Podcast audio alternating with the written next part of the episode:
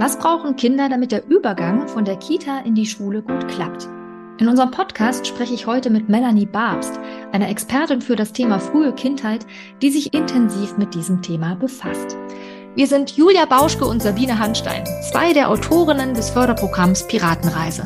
Wir sind überzeugt davon, dass eine gute Vorbereitung auf die Schule nicht am Tisch und auf dem Papier stattfinden, sondern an der natürlichen Neugier der Kinder und ihrer Spiel- und Bewegungsfreude ansetzen sollte. In unserem Podcast dreht sich darum alles um ein bewegtes Lernen. Wir geben dir Einblicke in die Piratenreise, bereiten dir theoretisches Hintergrundwissen leicht verständlich auf und geben dir Tipps und Anregungen, damit auch du deine Vorschularbeit spielerisch und in Bewegung gestalten kannst. Los geht's! Hallo und herzlich willkommen zu einer neuen Folge in unserem Piratenreise-Podcast. Ich freue mich riesig, denn heute habe ich Melanie Barbst mit an Bord. Melanie ist Sozialpädagogin und Dozentin an der Medical School Hamburg und ihr Fokus liegt auf dem Thema frühe Kindheit. Und dabei beschäftigt sie sich insbesondere mit Bindung, Resilienz und eben auch mit dem Übergang von der Kita in die Schule. Und da dachten wir, das passt ja perfekt. Melanie ist Expertin auf diesem Gebiet. Mit ihr wollen wir uns unbedingt einmal austauschen. Hallo Melanie, schön, dass du da bist. Hallo Sabine und hallo an alle. Ja, ganz herzlichen Dank für die Einladung. Ich freue mich. Sehr schön. Ja, ich steige direkt mal ein mit meiner ersten Frage. Du beschäftigst dich ja schon eine ganze Weile damit, was Kinder brauchen, um gut gestärkt ja, durchs Leben zu gehen. Jetzt ist der Wechsel von der Kita in die Schule ja schon eine ganz besondere Zeit, fast ein bisschen eine krisenhafte Zeit, ja, also in der sich einiges verändert, der die Kinder quasi ziemliche Herausforderungen sich gegenüber sehen und ja, die eben einiges von den Kindern abverlangt. Was ist denn aus deiner Sicht wichtig, damit dieser Übergang von der Kita in die Schule gut klappt?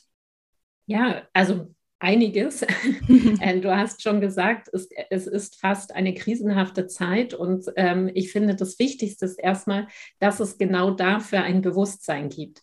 Dass es bei den Eltern und bei den Fachkräften in der Kita ein Bewusstsein darüber gibt, dass die Kinder an ja, einem großen Übergang stehen. Übergänge bedeuten immer, dass es eine Unsicherheit auch gibt, die sich dann eben zum Beispiel im Verhalten der Kinder äußert oder in den Bedürfnissen der Kinder.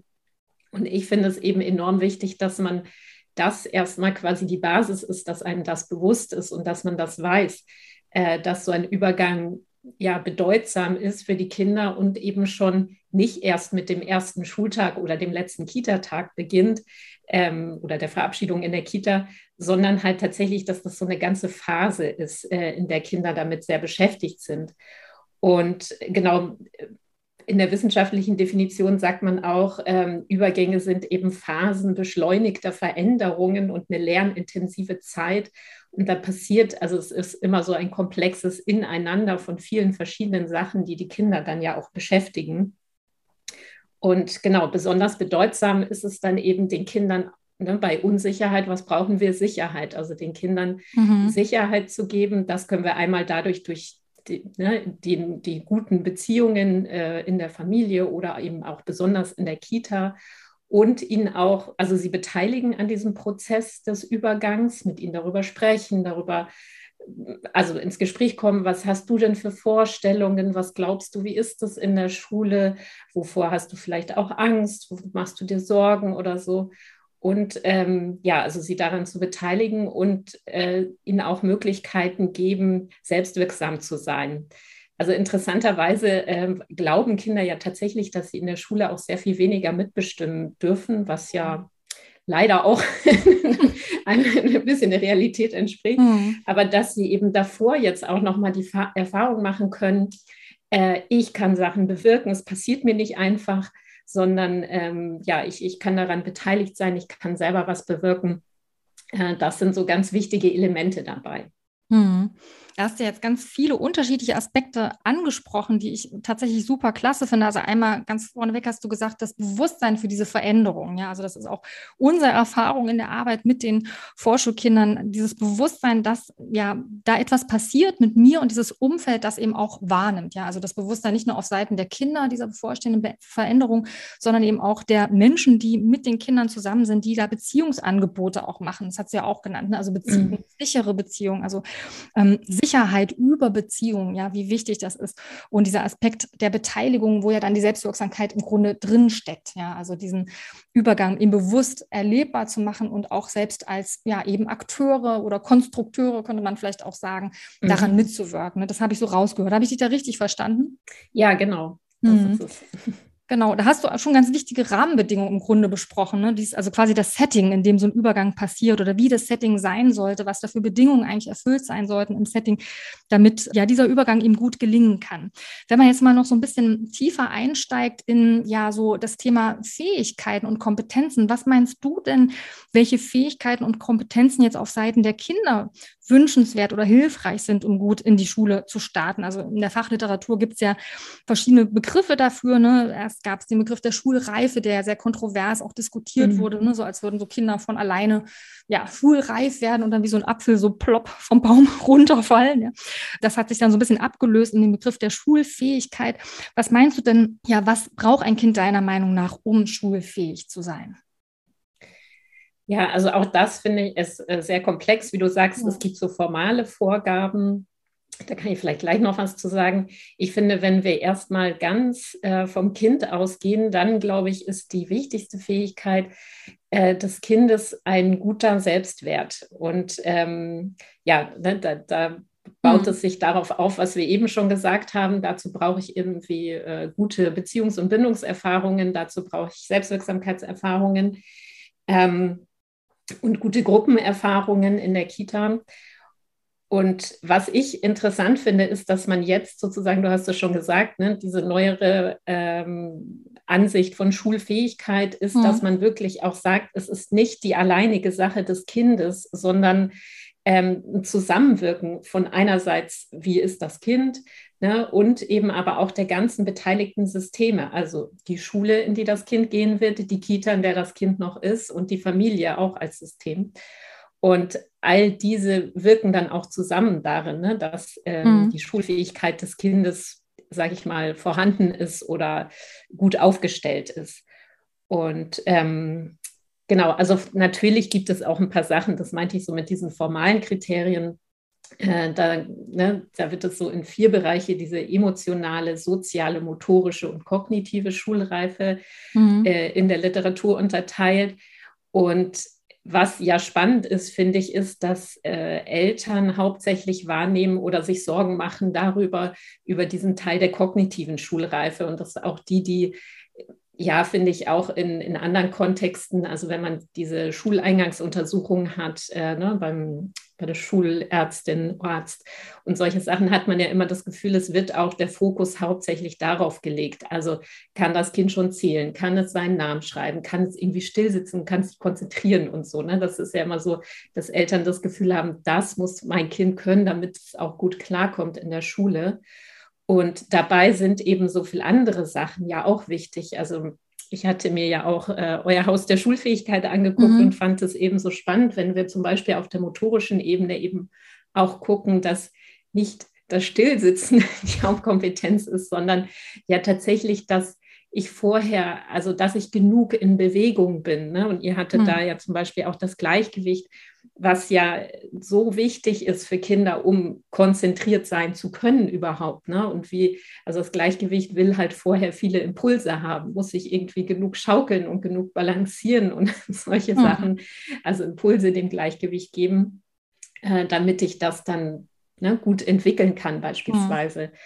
Und ähm, ja, deshalb finde ich, kann man Eltern auch viel beruhigen, dahingehend, dass es äh, Rechnen, Schreiben, Lesen sich eben gut lernt, wenn man in den anderen Bereichen gut aufgestellt ist und gerade eben auch dieses Selbstwertthema ähm, eine ganz große Rolle spielt. Also es gibt dazu auch äh, Evaluationen und da wurde eben festgestellt, dass Kinder, die einen guten Selbstwert haben, sich selber gut steuern können. Das heißt, sie können sich auch mal zurücknehmen, wenn sie gerade noch nicht dran sind. Oder ne, sie können auch mal aushalten, dass sie jetzt was machen müssen, was sie vielleicht jetzt von sich aus nicht ausgewählt hätten. Äh, sie entwickeln auch dadurch halt gute soziale Kompetenzen und können tatsächlich dann darüber besser, wenn wir dann wieder in dem kognitiven Bereich wären, Lerninhalte verarbeiten. Und das ist ja eigentlich das, was wir, also wir wünschen uns ja in der Regel für unsere Kinder, dass sie gut in der Schule klarkommen. Und in der Schule heißt es ja meistens irgendwie, ne, dass man den Stoff gut versteht und ähm, ja, sich den, den Regeln in der Schule zurechtkommt. Mhm. Mhm. Da hast du auch wieder viele spannende Aspekte angesprochen, die ich gerne auch nochmal einzeln durchgehen würde, weil sie alle für sich genommen so interessant sind. Fangen wir vielleicht mal an mit dem letzten. Du hast ja eben gerade vom Selbstwert gesprochen und dass der mhm. auch so eine wichtige Grundlage ist, eben um dann auch quasi kognitiv, ja, ich sage jetzt mal leistungsfähig ja, zu sein. Ja. Und das ist ja wirklich mehrfach in der Wissenschaft belegt worden. Ja, also es gibt ja diese ähm, groß verknüpfende Hattie-Studie, die du sicher kennst, die mhm. viele, ähm, ja, wo der Hattie einfach großartigerweise eben wirklich verschiedenste Studien und Erkenntnisse zusammengeführt hat und zum Beispiel Kriterien herausgelöst hat, was macht denn eigentlich, also was sind Kriterien, die quasi erfolgversprechend sind für oder wichtig sind für einen guten Schulerfolg, ja. Und ganz, ganz oben steht der Selbstwert, ja, also ein mhm. positives mhm. Selbstwertgefühl. Gleich danach, ich glaube schon an zweiter oder dritter Stelle, geht es um die Beziehung zur Lehrkraft, ja, oder zu den Lehrenden. Finde ich super spannend, also dass quasi der Selbstwert, das Selbstbild ganz entscheidend ist und ja, also eigentlich, also viel wichtiger als zum Beispiel Intelligenz oder so. Das, das ist im Ranking da quasi viel weiter unten. Ja, also dieser Selbstwert ist wirklich enorm wichtig. Genau, aber ich würde gerne noch mal kurz zurückgehen zu anderen Aspekten, die du gesagt hast. Also du hast ja gemeint, dass es so ein bisschen, wenn es um Schulfähigkeit gibt, oft so einen Fokus auf diese kognitive Seite gibt. Ne? Also mhm. das, was kognitiv das Kind können sollte oder leisten sollte, das haben insbesondere die Eltern besonders auf dem Schirm. Da wünschen sie sich, dass ihre Kinder da gut vorbereitet sind. Ja, und die sagen oft so, äh, ja, könnt ihr denn nicht jetzt im letzten Kita-Jahr, im Vorschuljahr jetzt noch mal ein bisschen gezielt in diese Richtung fördern, ja, und äh, ja, vielleicht schon mal erste Zahlen und Buchstaben, ja, so Arbeitsblätter durcharbeiten im Grunde.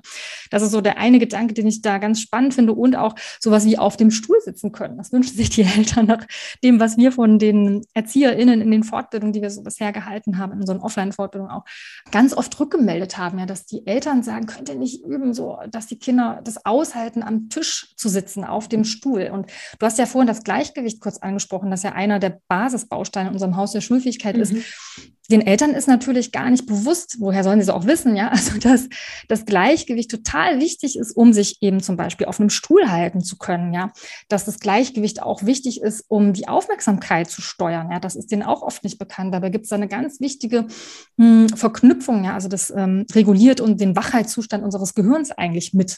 Das heißt, es gibt so viele basale Kompetenzen, die wichtig sind, die oft so, so ein bisschen durchrutschen. Und es hat vielleicht ja auch ein bisschen damit zu tun, frage ich mich manchmal, würde mich jetzt deine Meinung dazu interessieren, dass es auf dem Markt ja auch eine unglaubliche Menge von Materialien und ja, Handreichungen gibt und ja, Arbeitshefte, Materialien für Kinder, womit die so fit gemacht werden für die Schule. Ne? Die tragen dann auch oft so Titel, fit für die Schule oder Vorschultraining oder irgendwie sowas. Und dann sind das so Arbeitshefte mit Schwungübungen und mit ersten Zahlen schreiben und so weiter. Was meinst du denn, wie kommt das denn, dass sozusagen die Erwartung und der Wunsch so groß ist, ja, die Kinder eben in diesem Bereich besonders zu stärken, obwohl du ja gesagt hast, andere Bereiche sind eigentlich mindestens genauso wichtig.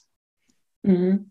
Also ich glaube, einerseits ähm, liegt es daran, dass wenn wir uns äh, an unsere eigene Schulzeit erinnern, dass wir dann hauptsächlich auch das irgendwie erinnern, dass man eben ja Aufgaben machen muss. Mhm. Äh, ich glaube, dass der eine Teil, dass Eltern eben äh, mit Schule daran anknüpfen. Ähm, Genau, und äh, jetzt habe ich, der, der, andere Teil war, glaube ich, also dass es so viele Hefte und so weiter gibt, ist dann mhm. natürlich wahrscheinlich der Nachfrage geschuldet. ich meine, genau. Äh, ja, und ich glaube, dass, also dass teilweise eben auch das Wissen darüber, was du gerade gesagt hast, diese Zusammenhänge wirklich fehlen. Also dass Kinder die zum Beispiel äh, in der Schule dann nicht still sitzen, sondern auf ihrem Stuhl hin und her rutschen oder, mhm. oh Gott, oh Gott, mit dem Stuhl kippeln, genau super selbstkompetent sind, gerade weil sie ihrem Gleichgewicht einen Impuls geben und dadurch ja dann wieder äh, eine stärkere Wachheit und Konzentration erreichen. Und wenn sozusagen, also darüber eben mehr Wissen ähm, vorhanden wäre, glaube ich, würde man da vielleicht auch ein bisschen äh, ja, wie soll man sagen, offener hingucken und nicht denken, okay, es ist ganz wichtig, dass mein Kind eben vor der Schule schon Schwungübungen macht und Buchstaben lernt. Das ist, glaube ich, so der der eine Punkt. Der andere ist, dass ich, äh, also aus meiner persönlichen Erfahrung als Mutter auch, fand ich schon, dass es im Außen auch man das Gefühl hat, das wird schon auch viel abgeprüft. Also in Hamburg gibt es diese sogenannte viereinhalbjährigen Untersuchung. Und da hatte ich dann so, das, da wird das Kind dann eben auch gefragt, kannst du schon deinen Namen schreiben? Und dann dachte ich so, hm, mit viereinhalb, also mhm. Also natürlich gibt es Kinder, die das äh, können und so weiter. Ne? Aber es, also ich glaube, es, es gibt halt immer noch so viele ähm, Messinstrumente, nenne ich es mal, ähm, den Kinder unterzogen werden, sodass man dann auch leicht das Gefühl bekommen kann, okay, darauf kommt es, darauf, also darauf kommt es an, dass mein Kind das kann diese Fähigkeiten hat. Und ich finde, also ich finde solche Hefte nicht grundsätzlich verwerflich, ne? wenn ein Kind Interesse hat und Lust daran hat, äh, das zu machen, dann natürlich auf jeden Fall. Ne? Kinder sind ja unglaublich neugierig und wollen Sachen ähm, lernen. Oder man kann sich ja über Buchstaben unterhalten oder ne, die fragen ja irgendwann, was steht da, was heißt das, was mhm. bedeutet dieses Zeichen? Oder aha, wir sind ja in der Familie so viele, ist es dann, äh, ne, ist zwei plus zwei dann vier und solche Sachen. Also da sieht man ja, Kinder haben von sich aus dieses Interesse und welches, also ich finde es halt dann schöner, wenn man im Alltag da eine Möglichkeit hat, das ähm, zu nutzen, irgendwie dieses mit einzubauen. Äh, aber es gibt natürlich auch Kinder, die Spaß haben, sich hinzusetzen und da irgendwas zu machen. Nur ich würde es auf gar keinen Fall ähm, so anleiten, dass man sagt, so und als Vorbereitung für die Schule setzen wir uns jetzt, keine Ahnung, immer dann und dann hin und dann machst du mal diese Hefte, weil dann ist es ja nicht im natürlichen Erkundungs- und Neugierdeverhalten ähm, des Kindes, sondern sowas Erzwungenes. Und dann ist ja die erste Verknüpfung, die das Kind dann mit Schule hat, da muss ich was machen, was ich nicht will. Also das wäre ja unschön, sage ich mhm. jetzt mal so. Mhm. Ähm, ja. Also ist ja gar nicht so lange her, dass es aber ja diese Art der Vorschule noch gab, beziehungsweise gibt es sie ja auch zum Teil noch, aber ich meine jetzt tatsächlich noch mal stärker so eine Art Vorklassen. Ne? Es wird ja auch von Bundesland zu Bundesland unterschiedlich gehandhabt. In Berlin war das ja vor gar nicht allzu langer Zeit auch noch so, dass es so eine Art Vorklassen gab. Und da wurde schon auch, so viel ich weiß, zumindest der Fokus sehr stark gelegt eben auf diese kognitiven Kompetenzen und so ein Arbeiten am Tisch und schon im Grunde so ein bisschen Schule üben, nenne ich jetzt, nenne ich das jetzt mal. Ne? Also obwohl ja auch der Anfangsunterricht jetzt zum Glück auch schon viel kindorientierter gestaltet wird und äh, die Kinder eben nicht mehr alle am Tisch äh, sitzen und auf dem Papier arbeiten die ganze Zeit über, wie es ja oft in, auch in Bilderbüchern dargestellt wird. Ne? Das ist ja auch kein mhm. Wunder, dass die Kinder diese Vorstellung haben von Schule. Und wir natürlich aus unserer Erfahrung, wie du es vorhin schon gesagt hast, auch als Eltern natürlich so das einfach erlebt haben. Ja? Also Schule wandelt sich schon, aber dass die Kinder natürlich dann am Tisch viel sitzen müssen und eben auch schreiben müssen, das ist ja schon eine Situation, die wir eben noch haben. Und die Vorschule oder beziehungsweise die Erwartung der Eltern, könnte ich mir vorstellen, ist ja oder der Wunsch der Eltern, sage ich jetzt mal besser, ne, dass, dass sie sich wünschen, dass ihr Kind darauf vorbereitet ist, ist ja erstmal auch ein verständlicher. Und früher, wie Absolut. gesagt, das hatte ich gerade, genau, und früher gab es das noch stärker, dass eben auch die Vorschularbeit eben, glaube ich, aus genau diesem Grund dann eben auch verstärkt eben am Tisch und mit dem Papier und Stift quasi auch stattgefunden hat. Wenn man jetzt aber mal sagt, okay, wir wissen jetzt, es geht eben nicht nur um diese kognitiven Kompetenzen, es geht nicht nur um das, ja, eben einen Stift halten können, was natürlich auch total wichtig ist, ja, ist wirklich total wichtig. Ähm, sondern auch um andere Kompetenzen und Fähigkeiten. Was meinst du denn? Könnte man sagen, Vorschule ist dann so, wie wir sie eigentlich kennen oder was wir so zum Teil damit assoziieren, quasi irgendwie out, also irgendwie nicht mehr zeitgemäß? Sollte man da irgendwie eine andere Form der Vorschularbeit ja, machen? Wie, wie würdest du denn sagen, also was, worauf kommt es denn aus deiner Sicht an? Was glaubst du, wie man da Kinder gut stärken könnte im letzten Kita ja nochmal gezielt? Mhm. Also ich finde, ähm, wenn wir uns die Erkenntnisse angucken, dann würde ich sagen, ja, solche Vorschularbeit, wie du sie beschrieben hast, so ich sage jetzt mal traditionell, äh, wäre quasi aus dieser Perspektive wirklich out.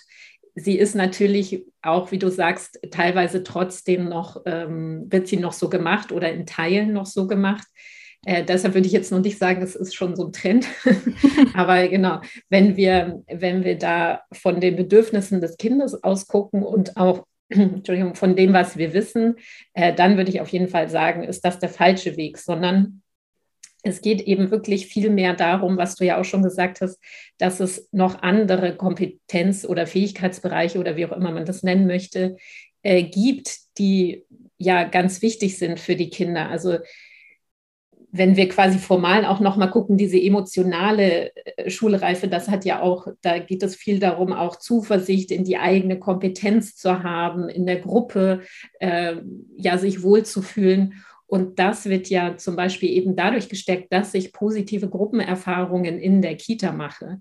Hm. Was bedeuten denn positive Gruppenerfahrungen? Also das bedeutet einerseits, dass ich mich wirklich als Teil der Gruppe fühlen kann, dass ich mich verbunden fühle mit ähm, den anderen Kindern, mit den Bezugspersonen und dafür muss ich eben gesehen werden, dafür müssen meine Bedürfnisse gesehen werden, dafür brauche ich vielleicht manchmal Hilfe äh, mit meinen Gefühlen, also ne, dass, dass hm. mir die gespiegelt werden, dass sie wahrgenommen werden, ähm, dass ich mich ausprobieren darf in verschiedenen Rollen und dass es okay ist, äh, irgendwie der Stille zu sein in der Gruppe, genauso wie die Anführerin. Also dass auch die Bezugspersonen da sehen, welche ähm, welche Kraft und welche Kompetenz in diesen jeweiligen Rollen steht, äh, steckt und dass wir nicht immer denken, okay, alle müssen irgendwie Anführerinnen sein oder alle müssen still sein oder so, sondern ja, dass das wirklich gesehen wird. Ähm, das ist so ein ganz, ganz wichtiger Baustein, würde ich ein ganz großer Teil. Und da hat Kita wirklich eine ganz entscheidende Rolle, weil äh, Kita neben der Familie ja eine ganz wichtige Sozialisationsinstanz ist und in der Regel ja auch der erste Ort, an dem Kinder wirklich äh, Gruppenerfahrungen machen. Also ne, klar, wenn sie bei der Tagsmutter sind und so weiter auch, aber wenn wir davon ausgehen, dass sie, weiß ich nicht, mit ungefähr einem Jahr vielleicht in die Kita kommen und dann da bis zum Schuleintritt bleiben, dann ist das ja der Ort, wo sie dauernd Gruppenerfahrungen machen. Und äh, das ist sehr, sehr bedeutsam, finde ich. Äh, genauso wie was sie dann ja auch in diesem Setting mit erfahren, ist dieses, wenn ich gut gesehen und gehört werde, dann kann ich auch mal zurückstecken. Dann, ne, wenn ich dann jetzt gerade hm. dran sein will und was sagen möchte und dann gesagt bekomme, jetzt ist erstmal äh, Max dran, warte mal kurz. Ne? Und wenn hm. ich das vorher eben die Erfahrung war, ja, ja, ich komme dann auch dran, dann kann ich das auch aushalten. Ne? Und genauso sind dann ja solche Sachen wie Empathieentwicklung und so. Ne? Das wünschen wir uns ja auch. Wir wünschen ja dass, äh, uns, dass unsere Kinder irgendwie Menschen werden, die ähm, empathisch und selbstbewusst irgendwie in der Welt zurechtkommen. Und genau diese Sachen werden eben durch diese guten Gruppenerfahrungen und immer wieder sehr wichtig, finde ich halt wirklich eine gute Beziehung zu den Kindern. Ähm, da werden die Grundsteine gelegt und da wird das gestärkt. Und leider ist es ja in Kitas auch äh, so, dass wir ne, teilweise zu wenig ähm, Personal da haben. Und ähm, das ist ja auch, also ich habe wirklich Hochachtung von den Kita-Fachkräften, äh, ein sehr komplexer Beruf. Ne? Hm. Und ähm, ja, also und da eben auch eher dieses, dass wir darüber die Kinder gut, wenn man so will, vorbereiten. Ich finde diesen Begriff auch immer ein bisschen schwierig. Ich denke immer, wenn man so, ne, was du gesagt hast, hm. so alte Vorschularbeit hat dann die Kinder so vorbereitet oder trainiert auf die Schule, dann denke ich immer, ja, das ist schon so das falsche Bild. Also hm. wir wollen einfach die Kinder ja gut wahrnehmen und sie so ähm, ja, wie soll man sagen? Ich sage immer stärken. bestärken. Genau. ja, genau. bestärken für, äh, also in sich selber auch. Ne? Mhm. Ähm, genau. Also ja, das, mhm. das wäre so, also das ist so, was ich finde, was uns sowohl aus der Bindungsforschung, aus der Resilienzforschung, auch aus der Neurobiologie halt ja, die, die ähm, Erkenntnisse sagen. Und das ist eigentlich der Weg, wie wir Kinder gut, wenn wir so wollen, vorbereiten auf die Schule. Hm, genau. Also ich teile auch deine, deine Vorbehalte für diesen Begriff vorbereiten. Also auch der Begriff Vorschule ist ja auch aus gutem Grund auch sehr kontrovers diskutiert in, in der Fachwelt zum Thema. Ne? Also weil Vorschule ja so ein bisschen impliziert, ja, als wäre das eben diese Kita-Zeit oder insbesondere dieses letzte Kita-Jahr nur so ein, so ein Durchgangsstadium, ja, so mhm. auf dem Weg so zum Eigentlichen. Ne? So die Schule ist so das Ziel und diese Formulierung hast du vorhin, glaube ich, weiß gar nicht, ob das gesagt hast, aber ich muss sofort daran denken, dieses, da beginnt der Ernst des Lebens. jetzt, jetzt geht's los. Ne? Also wir müssen dich jetzt noch vorbereiten, weil in der Schule beginnt der Ernst des Lebens so als Subtext, ne? auch wenn man es so den Kindern nicht sagt. Aber ja, also ich denke auch tatsächlich, dass Vorschule, also wenn wir den Begriff jetzt mal benutzen, viel mehr verstanden werden sollte, oder so sehen Julia und ich das auch. Und so haben wir es auch in, mit unseren Kolleginnen, die wir die Piratenreise entwickelt haben und das Haus der Schulfähigkeit gesehen, ja, also eher als Stärken, ja, also Persönlichkeitsstärkung, als Entwicklungsbegleitung, als Übergangsgestaltung, ja, weil eben dieser Übergang schwierig ist und herausfordernd, ja, und weil es in der Regel auch der erste Übergang ist, den die Kinder so bewusst erleben. Ja, so diese Eingewöhnung in die Kita-Zeit, die ist oft dann schon zu lange her, da können sie sich oft nicht mehr dran erinnern und sie haben noch nicht diese positive Erinnerung an so, ja, ich habe das schon mal geschafft, mich in so eine neue Gruppe einzufinden und das ist ja zum Beispiel was, was eben dann in der Schule ganz wichtig ist. Also dieser Gedanke des Stärkens finde ich total wichtig und du hast angesprochen, dass über diese Gruppenprozesse ja für die Kinder auch noch mal ganz anders oder nochmal noch mal vielleicht nochmal stärker erlebbar wird oder werden kann, wenn man das gut unterstützt und auch ähm, ja, gut moderiert, sage ich jetzt mal, oder gut begleitet, vielleicht besser gesagt, dass eben man auf die Ressourcen und auf die Stärken eben auch guckt. Ne? Also du hast gemeint, es ist in Ordnung, wenn man dann eben der Still ist in der Gruppe, ja, mhm. oder die, die Schnelle oder, ne? also das finde ich auch an unserem Mannschaftsbild in der Piratenmannschaft immer so schön, weil eine Mannschaft ist ja auch dadurch gekennzeichnet, dass alle irgendwie unterschiedliche Fähigkeiten und auch Aufgaben haben, vielleicht auf dem Piratenschiff, ja. Und das gefällt mir ehrlich gesagt immer total gut, dieses Mannschaftsbild, weil darin eben auch steckt, dass jeder so sein kann, wie er oder sie eben ist. Und dass es wichtig ist, auf diese Fähigkeiten zu gucken und auf die Ressourcen, die eben da sind und darauf sozusagen den Fokus zu legen. Und damit sind wir natürlich dann eben eher bei diesem Fähigkeitsbereich, das vorhin vier aufgezählt, was Schulfähigkeit so ausmacht, also emotionale, soziale, motorische und kognitive Kompetenzen. Da sind wir in diesem Bereich sozial-emotional soziale Fähigkeiten, wenn man diese Bausteine jetzt mal zusammenfasst. Und das ist ja auch heute irgendwie sehr äh, gut erforscht, ja, dass eben diese kognitiven Fähigkeiten kein Garant sind für einen guten Schulerfolg oder überhaupt ein erfolgreiches und vor allem glückliches Leben. Ja, das finde ich auch nochmal total wichtig, weil alle Eltern wünschen sich natürlich, dass ihr Kind glücklich wird. Und es ist in unserer Gesellschaft so ein starker Fokus auf diese Leistungsfähigkeit, die eben oft an Kognition irgendwie geknüpft wird. Aber dass das alleine nicht glücklich macht. Und dass man auch in der Schule natürlich ganz anders leistungsfähig ist, wenn man ja eben einen guten Selbstwert hat, ja, wenn man Selbstvertrauen hat, Vertrauen in die eigenen Fähigkeiten, auch mit Rückschlägen mal umgehen kann, die Kraft hat, irgendwie weiterzumachen, auch wenn es mal schwierig ist. Das sind ja eigentlich Kompetenzen, die uns eben auch durch schwierige Situationen durchführen. Und ja, leider muss man sagen, liegt eben der Fokus dann doch recht oft eben auf diesen kognitiven Fähigkeiten, weil das eben auch sehr stark, wie du vorhin schon sagtest, durch sowas wie Schuleingangsuntersuchungen oder so, ja, auch sehr an die Eltern herangetragen wird. Ne? Ähm, lass uns doch vielleicht gerade deshalb auch nochmal auf diesen Aspekt der Eltern zurückkommen. Was denkst du denn, welche Rolle sollten denn die Eltern spielen, wenn es darum geht, ihre Kinder für die Schule zu stärken? Ich nenne es jetzt auch mal so, ne? für die Schule zu stärken und ihn nicht auf die Schule vorzubereiten. Was, was für eine Rolle oder was für ein Wissen brauchen die oder welche Rolle können sie da spielen? Was meinst du? Ja, also ein bisschen sind wir wieder zu Beginn. Mhm. Einmal das Wissen darüber natürlich, dass es ein Übergang ist und dass es wirklich so eine Phase ist. Und dann finde ich ja total wichtig, so einen, ähm, so einen verstehensorientierten Ansatz. Also, dass, dass Eltern eben das Verhalten ihres Kindes sehen und dann verstehen, dass hinter dem Verhalten ähm, das Kind damit Gefühle ausdruckt und mit hinter dem Gefühl steht nochmal ein Bedürfnis. Hm. Und dass wir eben nicht so denken, okay, jetzt ist das Kind ja schon so und so groß, jetzt muss es ja aber schon wissen, dass, keine Ahnung, dies und jenes und dass man das nicht macht oder dass man so denkt, oh, jetzt kommt es ja in die Schule, jetzt kann es aber nicht mehr brauchen, dass es noch nachts zu uns kommt oder sonst hm. was. Aber also genau das zu verstehen, dass die Kinder ja immer in unsicheren Phasen äh, genau ganz viel Rückanbindung brauchen. Ne? Und mhm. also dafür offen zu sein, finde ich total wichtig äh, als Eltern. Dann ist natürlich gerade, wenn das erste Kind in die Schule kommt, ist es ja auch wirklich für die Eltern eine Veränderung. Also auch die haben mhm. ja dann ein Stück weit eine andere Rolle und einen anderen, also einen anderen Familienalltag. Ne? Und man ist, also das beobachtet man ja auch, dass also für die Eltern wirklich auch ein Stück weit ein Übergang und ein Wechsel ist und eine Neuorganisation des Familienalltages. Ähm, also da finde ich, kann man auch ruhig selber mal so bei sich so ein bisschen sein und denken, aha, was brauche ich denn dafür? Und dann kann man vielleicht darüber auch das Kind wieder besser verstehen.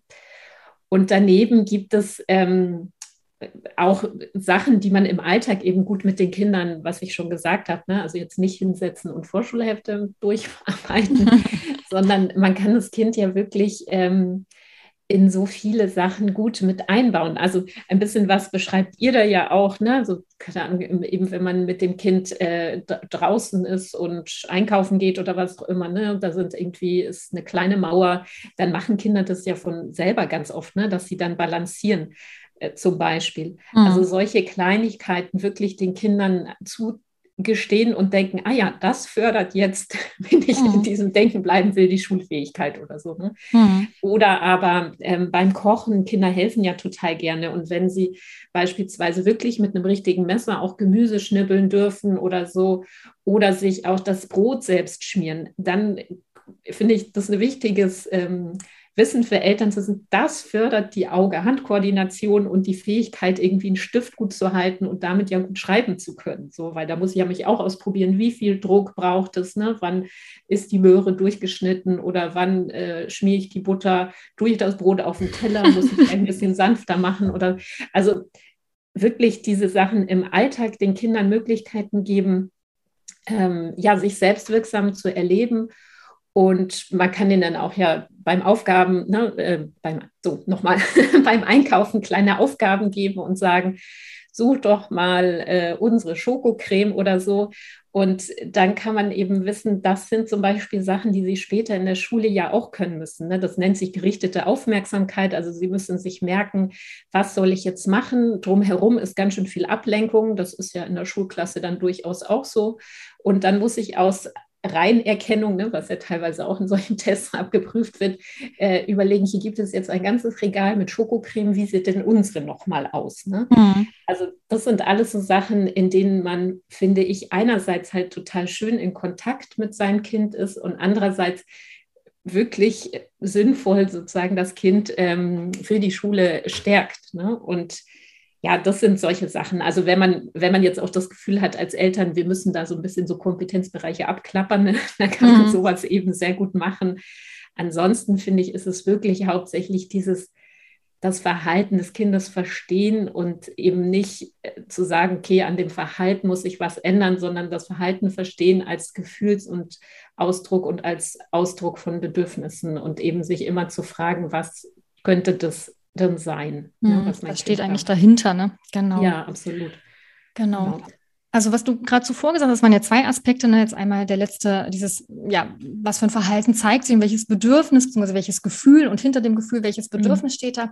Und der andere nochmal, den ich auch total toll finde, weil das im Grunde genau das ist, was Julia und ich ja auch ständig erzählen, ja, dass es ganz wichtig ist, auch die Eltern eben zu stärken, dass sie total alltagsnah ihr Kind unterstützen können. Ja, also dass es eben nicht stapelweise Vorschulhefte braucht, sondern dass es eben Beziehung braucht und ja einfach eine spielerische Förderung Förderung, eine alltagsintegrierte Förderung, ganz niedrigschwellig, ne, die man wirklich im Familienalltag umsetzen kann, wie jetzt irgendwie hier eben über die Mauer balancieren oder was du gerade gesagt hast beim Einkaufen, die Schokocreme raussuchen. Also es braucht eigentlich nicht viel, ja. Es ist nur gut, wenn man sich dessen bewusst ist. Also wenn man weiß, okay, das kann ich jetzt nochmal tun, das kann mein Kind nochmal unterstützen und wenn ich hier wachsam bin und einfach ja vielleicht die Aufmerksamkeit da nochmal stärker drauf lenke, ne, dann ist das einfach nochmal so ein, kann das nochmal so einen Anschub geben, ne? ohne dass es mich, dass ich mich damit stressen muss. Finde ich auch total wichtig, ne? Genau, weil wenn ja. ihre Kinder einfach dran sind an ihrem Kind, sie müssen eben nicht so einen Katalog im Kopf haben, so, okay, ich muss jetzt mein Kind äh, die Schokocreme suchen lassen, ich muss jetzt das Brot schmieren lassen, ich muss jetzt, keine Ahnung, sich die Klamotten aus dem Schrank selber zusammensuchen lassen. Da kann man ja auch schnell in so ein Stressgefühl kommen, ja, darum ist zum Beispiel bei unseren Themenelternabenden, wir machen jetzt so Piratenreise aus genau dem Grund immer so Themenelternabende, um die Eltern zu informieren, was ist jetzt wichtig und wie können sie es fördern. Da ist mir immer total wichtig am Ende, wir sammeln dann immer eine halbe Stunde lang gemeinsam Ideen ne, und schreiben das so auf Karten. Da sage ich den Eltern immer, nehmt euch eine Idee raus und klebt sie euch an den Kühlschrank. Ja, eine Sache, die ihr gut findet und die ihr direkt umsetzen wollt, als jetzt die Kamera zu zücken und alles machen zu wollen, ne? weil da kommt man ja auch schnell in so einen Druck und denkt, oh Gott, ich muss jetzt alles Mögliche machen, um mein Kind da gut zu stärken. Aber genau das, darum geht es ja nicht, ne? sondern eben am Kind dran sein und das zu unterstützen in den Situationen, die der Alltag so bietet. Und wenn man da so ein bisschen so eine Brille aufsetzt, sozusagen, so ein bisschen, ähm, ja, wie so eine, so mit Blick auf die Schule, einfach so eine eingefärbte Brille, die so ein bisschen mal fokussiert auf das, was eigentlich wichtig ist, nicht nur für das Lernen in der Schule, sondern eben für dieses gute Klarkommen in der Schule, dann ist das natürlich schon eine super Unterstützung, wenn man das als Eltern einfach sieht. Du, ich würde gerne ja, noch mal zu einem. Ich, hm? Ja, darf natürlich. ich nur ganz kurz dazu? Mhm. Ich finde, das ist wirklich so, so essentiell, weil wenn wir uns vorstellen, also Kinder, wie du auch sagst, ne, wenn man eben in guten Kontakt mit dem Kind ist, dazu gehört ja zum Beispiel, dass man auch ne, sich unterhält oder mhm. eben ja, die Gefühle des Kindes wahrnimmt und die dann auch eben spiegelt, irgendwie so, jetzt ärgerst du dich, Mensch, ne? Irgendwie, mhm. weil das nicht geklappt hat, ist ja auch total schade. Ne? Da kann man sich auch wirklich, also weil, weil das ja dafür sorgt, dass Kinder dann denken, ja, okay, ich bin in Ordnung, mein Gefühl ist in Ordnung und ich kann dann auch wieder ne, irgendwie ein anderes Gefühl auch irgendwann mhm. bekommen. Und das ist ja das, diese Selbststeuerung, die Kinder in der Schule, aber natürlich auch generell brauchen. Und wenn, also das finde ich wirklich so wichtig auch. Und das ist dann eben nicht ein Abhaken von Liste, Aktivitäten mhm. und so weiter. Weil wenn wir uns vorstellen, Kinder sitzen in der Schule und sind die ganze Zeit damit beschäftigt, irgendwas zu unterdrücken oder haben Angst, dass sie nicht richtig sind, dann haben sie ja kognitiv eben gar nicht die Möglichkeit, sich zu konzentrieren und sich einzustellen auf die Lerninhalte. Und das wollte ich nur noch mal sagen, mhm. weil man daran ja noch mal so deutlich sieht, wie wichtig das auch ist und nicht nur ein, ja, ja, das sagen jetzt die PädagogInnen, mhm. sondern das ist wirklich, äh, ja, ganz essentiell. Mhm. Davon bin ich auch absolut überzeugt. Also dieses Verbalisieren im Grunde auch der Gefühle, das Versprachlichen zu benennen, ah, ich sehe, ne, so geht es dir gerade, das kann ich gut verstehen. Ne? Oder eben auch noch in der, in der Weiterdenken, ne? auch, wir sind ja selbst auch Modelle. Ne? Also wir als mhm. Erwachsene, ob jetzt als Eltern oder als PädagogInnen oder ErzieherInnen ne, sind ja Modellen in unserem Verhalten und uns gelingt ja auch nicht immer alles im Alltag. Ne? Also vielleicht sind mir die Muffins gerade verbrannt im Ofen und ich ärgere mich, ja. Und wenn ich das vor meinen Kindern auch zulasse und zeige, so, oh, so Mist, das ärgert mich gerade so. Ich habe mir so viel Mühe gegeben mit diesen Muffins und jetzt habe ich hier den Timer nicht gestellt und das vergessen, so, oh, wie blöd, ne? Jetzt muss ich wieder von vorne anfangen. Aber gut, ne? ich pack's an oder irgendwie so. Ne? Also du weißt ja, die solche Situationen hast ja auch Kinder, wie sowas dann im Alltag läuft. Das ist natürlich total hilfreich, wenn wir einerseits sozusagen, wenn Kinder Erlebnisse haben und Gefühle äußern, ne, die zu versprachlichen und ihnen damit helfen und zeigen, ich sehe, was du fühlst und ich verstehe dich und du bist so richtig. Und umgekehrt auch als Modell, ja, eben selbst das auch zu zeigen. Ne? Und also selbst auch einen Umgang zum Beispiel eben mit einem Missgeschick oder mit einem Scheitern, sage ich jetzt mal in Anführungszeichen. Ne? Das ist ja total wichtig, um, um die Kinder zu stärken. Ja, ich wollte gerade, genau. hm? ja, wolltest du dazu noch Ganz was sagen? Genau. Dass ich, nee, alles gut. genau. Ich wollte nämlich gerade vorher nämlich noch da einen Schlenker schlagen, zurück zu einem Punkt, den du ganz am Anfang angesprochen hast und den ich in dem Zusammenhang nämlich auch ganz spannend finde. Du hast nämlich von den Systemen gesprochen, in denen sich die Kinder ja so bewegen. Ne? Also jetzt System Schule, System Familie, System Kita. Und diesen Gedanken fand ich nochmal ganz interessant, weil Schulfähigkeit ja oft so auf das Kind bezogen gedacht wird. Ja, also quasi das Kind muss irgendwie bestimmte Fähigkeiten haben, um eben dann im System Schule zu funktionieren, sage ich jetzt mal ein bisschen ketzerisch. Und ähm, ich finde das ganz spannend, wenn man da auch nochmal so einen Perspektivenwechsel macht. Da sind wir jetzt nicht die Ersten, die das machen. Das hat auch zum Beispiel der Armin Krenz in seinem Buch Ist mein Kind schulfähig, das kennst du bestimmt auch, mhm. gemacht äh, ne, und hat davon gesprochen, dass ja nicht nur das Kind schulfähig sein muss, sondern auch die Schule kindfähig. Ja? Oder ich sage jetzt mal bezogen auf eben die Kita-Zeit, wenn wir über die Vorschularbeit reden, die Vorschule muss eben auch kindfähig sein. Ne? Und es ist tatsächlich die Frage, du hast es vorhin ja auch schon verneint, als es darum ging, ne? also ist jetzt äh, quasi diese Art von Vorschularbeit mit ähm, Blättern und stapelweisen Papier, dass die Kinder durcharbeiten, ist es noch zeitgemäß? Hat gemeint, ja, eigentlich nach allem, was man weiß, ist es das eigentlich nicht mehr, auch wenn natürlich Kinder sowas auch hier und da mal machen können, wenn sie da Lust drauf haben. Aber genau da trifft man halt diesen Punkt. Ne? Also wie sollte man sozusagen eine Vorschule eben gestalten oder eine Vorschularbeit, damit sie eben auch kindgemäß ist. Du hast ja vorhin gesagt, die Kinder haben so ein natürliches Erkundungsverhalten und so eine Neugier. Ne? Und ich denke eigentlich, und Julia und ich, wir sind uns da absolut einig, und das hat uns ja auch angetrieben bei der Entwicklung der Piratenreise und des Haus der Schulfähigkeit, dass wir Settings schaffen müssen und ja quasi ein Lernumfeld schaffen müssen, ein Erfahrungsumfeld, in dem die Kinder wirklich als Kinder andocken können und eben nicht, ja, funktionieren müssen und vor allem nicht wie so ein Kopf auf einem Stativ. Ja, also quasi sind eben nicht, es geht eben nicht nur der Kopf in die Schule, sagen wir oft, ne, sondern eben das ganze Kind mit all seinen Wahrnehmungen und Empfindungen und eben auch mit seinem ganzen Körper und allen Sinnen. Ähm, was findest du denn, also wenn man jetzt auch so an dieses Erkundungsverhalten der Kinder denkt und diese ja eben natürliche Explorationsenergie, nenne ich es jetzt mal, denkt, was sollten denn Erzieherinnen und Erzieher in der Vorschule, also im letzten Kita-Jahr, wenn man da nochmal gezielt fördern möchte, worauf sollten die denn gucken? Also was sollten die denn machen? Ne? Über die Eltern haben wir schon gesprochen, was die unterstützen können, aber was kann denn jetzt da die Rolle der Pädagogin in der Kita sein? Mhm.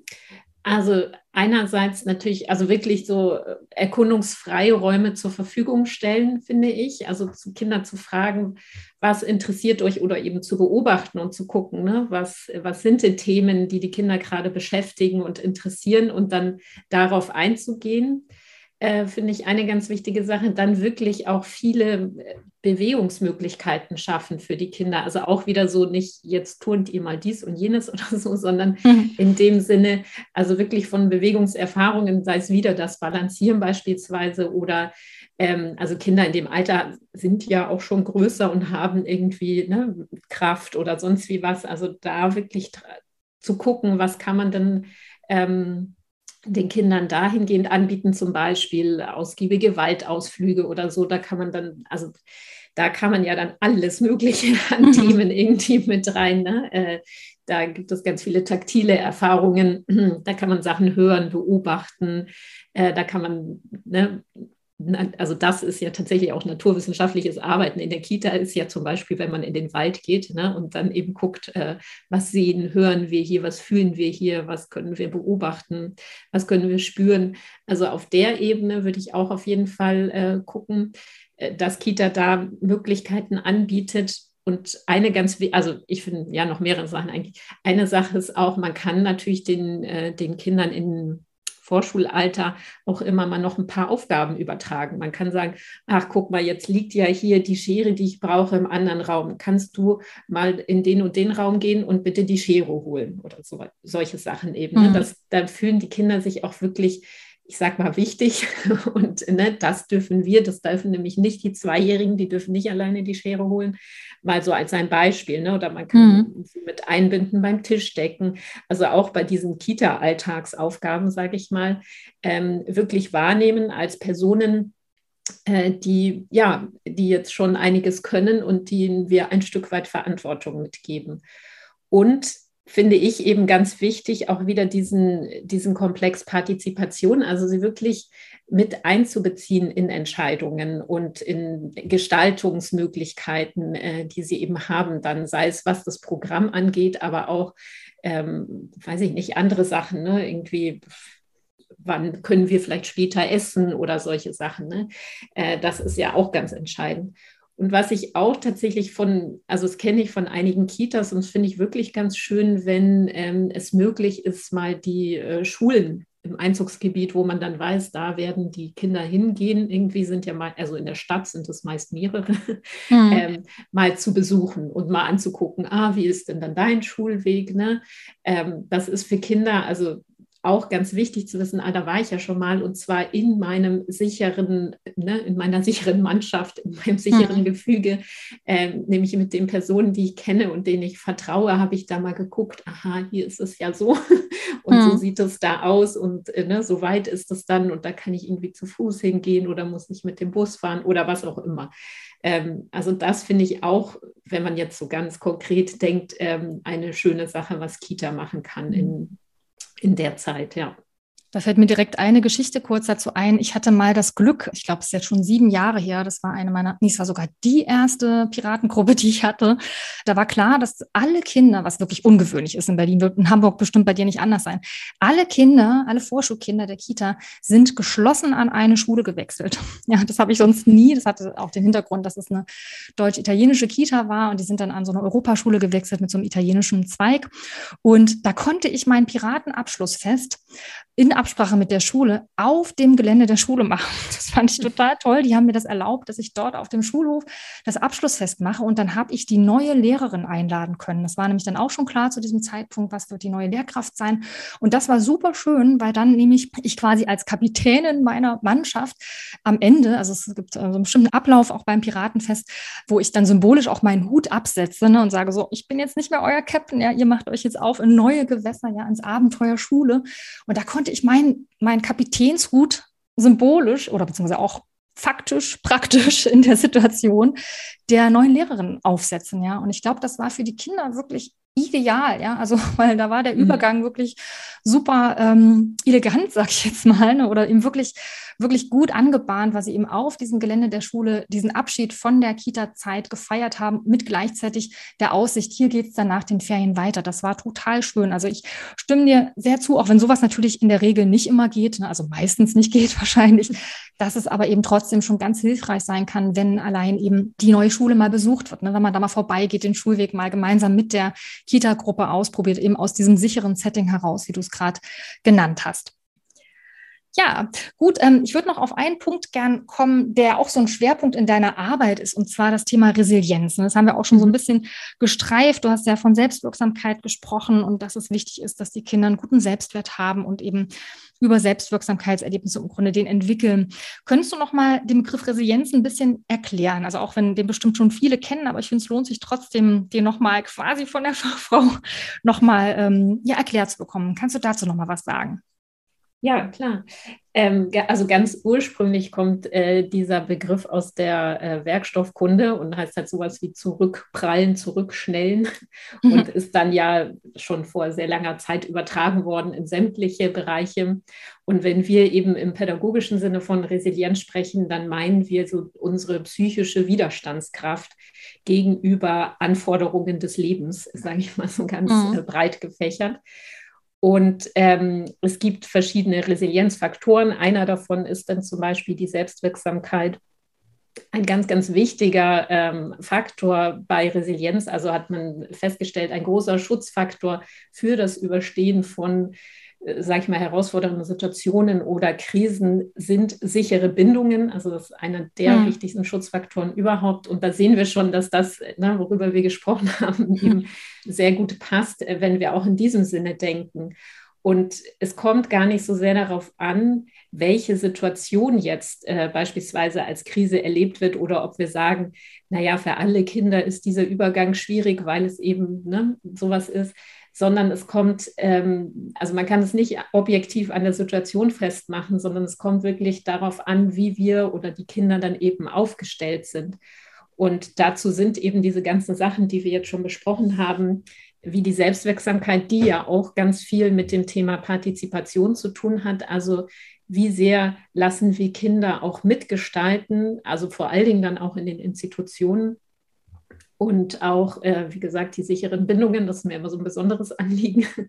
Und äh, genau das gute Selbstkonzept. Und ein gutes Selbstkonzept bedeutet, dass ich äh, in der Lage, also dass ich einmal so ein gutes Bild von mir selber habe, dass ich denke, ja, ich bin in Ordnung und ich kann was und ich kann auch eine Herausforderung überstehen. Um, dass das eine, aber auch, dass ich sozusagen so ein Stück weit anpassungsfähig bin. Also Resilienz bedeutet nicht, dass ich äh, besonders stark bin, sondern das können wir uns eher wie so ein Baum vorstellen, der sehr, sehr flexibel ist ne? und der sich eben mit dem Wind auch biegen kann und dann nicht umknickt. Hm. Also es bedeutet nicht in erster Linie wirklich äh, Stärke, sondern halt die Fähigkeit auch, ja, gut aufgestellt zu sein und auch anpassungsfähig zu sein. Und das hat eben ganz viel mit diesen Sachen wie Selbstwert, Selbststeuerung, Selbstkompetenz und so weiter zu tun. Und da, wie gesagt, kann ich nur noch mal wiederholen, was Sie auch schon hatten. Dafür sind eben ganz entscheidend, dass Kinder wirklich gute ähm, Bindungs- und Beziehungserfahrungen in der Kita machen zu den Fachkräften und natürlich auch gute Gruppenerfahrungen. Also sich nicht verbunden zu fühlen, ist äh, ein Gefühl von existenzieller Not. Also es ist ein Grundbedürfnis von uns Menschen, uns verbunden und zugehörig zu fühlen. Und das muss auf jeden Fall sichergestellt sein. Und du, du, hast es vorher schon mal angesprochen, dieser Übergang von Kita in die Schule ist natürlich in der Regel der erste große Übergang, den Kinder wirklich so kognitiv bewusst erleben. Und davor gab es schon andere Übergänge irgendwie, ne? Von, also erstmal in die Kita oder auch, je nachdem, wie die Kita organisiert ist, vom Krippenbereich in den Elementarbereich oder so. Und der ist vermutlich nicht mehr den Kindern bewusst in der Erinnerung und trotzdem haben sie da Erfahrungen gemacht. Und im besten Sinne waren das eben gute Erfahrungen, ne? dass ihnen, dass der Übergang begleitet wurde, dass sie gesehen wurden in dem, was sie brauchen, dass sie angenommen wurden, willkommen geheißen wurden. Und so weiter. Und dann haben sie auch das Gefühl von, okay, das, das, sowas kann man schaffen. Ne? Hm. Daneben gibt es ja im Alltag mit Kindern auch dauernd kleine Übergänge, ne? irgendwie jeden Abend, wenn sie ins Bett gehen müssen oder jeden Morgen, wenn man das Haus verlassen muss oder wenn es, ähm, also ich finde es zum Beispiel immer total spannend, wenn es Frühling wird und die Kinder sind dann oft so, ähm, ne, welche Kleidung jetzt zu tragen und dann wollen sie immer noch ihre dicke Jacke anziehen und so weil sie eben da auch eine Zeit brauchen ne? und man so merkt, mhm. aha, für uns ist das, wir, wir lesen auf dem Thermometer, es ist 18 Grad und dann wissen wir, wir brauchen heute nur Pulli oder so. Ne? Mhm. Aber für Kinder ist das gar nicht so selbstverständlich und genau, also diese Erfahrungen, die Kinder dann machen, sorgen eben auch dafür, dass sie äh, das Gefühl haben, genau, ne, Übergänge sind jetzt kein unüberwindbares ähm, Hindernis, sondern etwas, was man mit Begleitung und im guten Kontakt eben schaffen kann. Hm, genau, also da hast du im Grunde die entscheidenden Stichworte genannt, ne, diese Begleitung und der gute Kontakt, ja, also Übergangsgestaltung in Beziehung, ja, also das finde ich persönlich auch total wichtig. Julia wird mir dazu stimmen. Das ist es ja auch im Grunde, was wir auch mit der Piratenreise ja versuchen, ne, eben diesen Übergang wirklich nochmal bewusst erfahrbar zu machen und eben wirklich gezielt zu begleiten, weil es eben so besonders ist und weil es einfach hilft, wenn man merkt, ich bin da so ein Stück weit an die Hand genommen. Ne? Melanie, ich glaube, wir könnten noch eine ganze Weile weiterreden. Gerade das Thema Resilienz haben wir zum Schluss ja gerade mal angeschnitten. Ich hätte ehrlich gesagt total Lust, dich mal wieder einzuladen, um vielleicht gerade dieses Thema Resilienz nochmal in einer eigenen Podcast-Folge zu vertiefen, weil ich mir total gut vorstellen könnte, dass unsere Hörerinnen und Hörer bestimmt sich sehr dafür interessieren würden. Also ich würde mich riesig freuen, wenn wir unser Gespräch vielleicht nochmal zu einem anderen Zeitpunkt fortsetzen würden. Ja, sehr gerne. Ja, für den Moment müssen wir Schluss machen, denn sonst wird es wahrscheinlich äh, ja eine anderthalb Stunden Folge, wenn wir weitermachen. Ich danke dir ganz herzlich für deine Zeit und wünsche dir alles Gute. Ja, herzlichen Dank. Ich freue mich sehr, dass ich hier sein konnte und genau ebenfalls. Mach's gut. Tschüss. Tschüss. Das war unsere Podcast-Folge zum Thema Was brauchen Kinder, damit der Übergang von der Kita in die Schule gut klappt. Wir hoffen, es hat dir gefallen. Wenn du magst, gib uns doch gern ein Feedback über unser Bewertungstool, das wir dir in den Shownotes verlinkt haben, oder schreib uns einfach eine E-Mail an info@piratenreise.net. Gibt es vielleicht auch eine Frage rund um die Themen Vorschule, Lernen in Bewegung oder die Piratenreise, über die wir in unserem Podcast einmal sprechen sollten? Dann schreib uns gerne, denn wir freuen uns sehr über deine Anregungen und greifen sie dann vielleicht schon in einer unserer nächsten Podcast-Folgen einmal auf.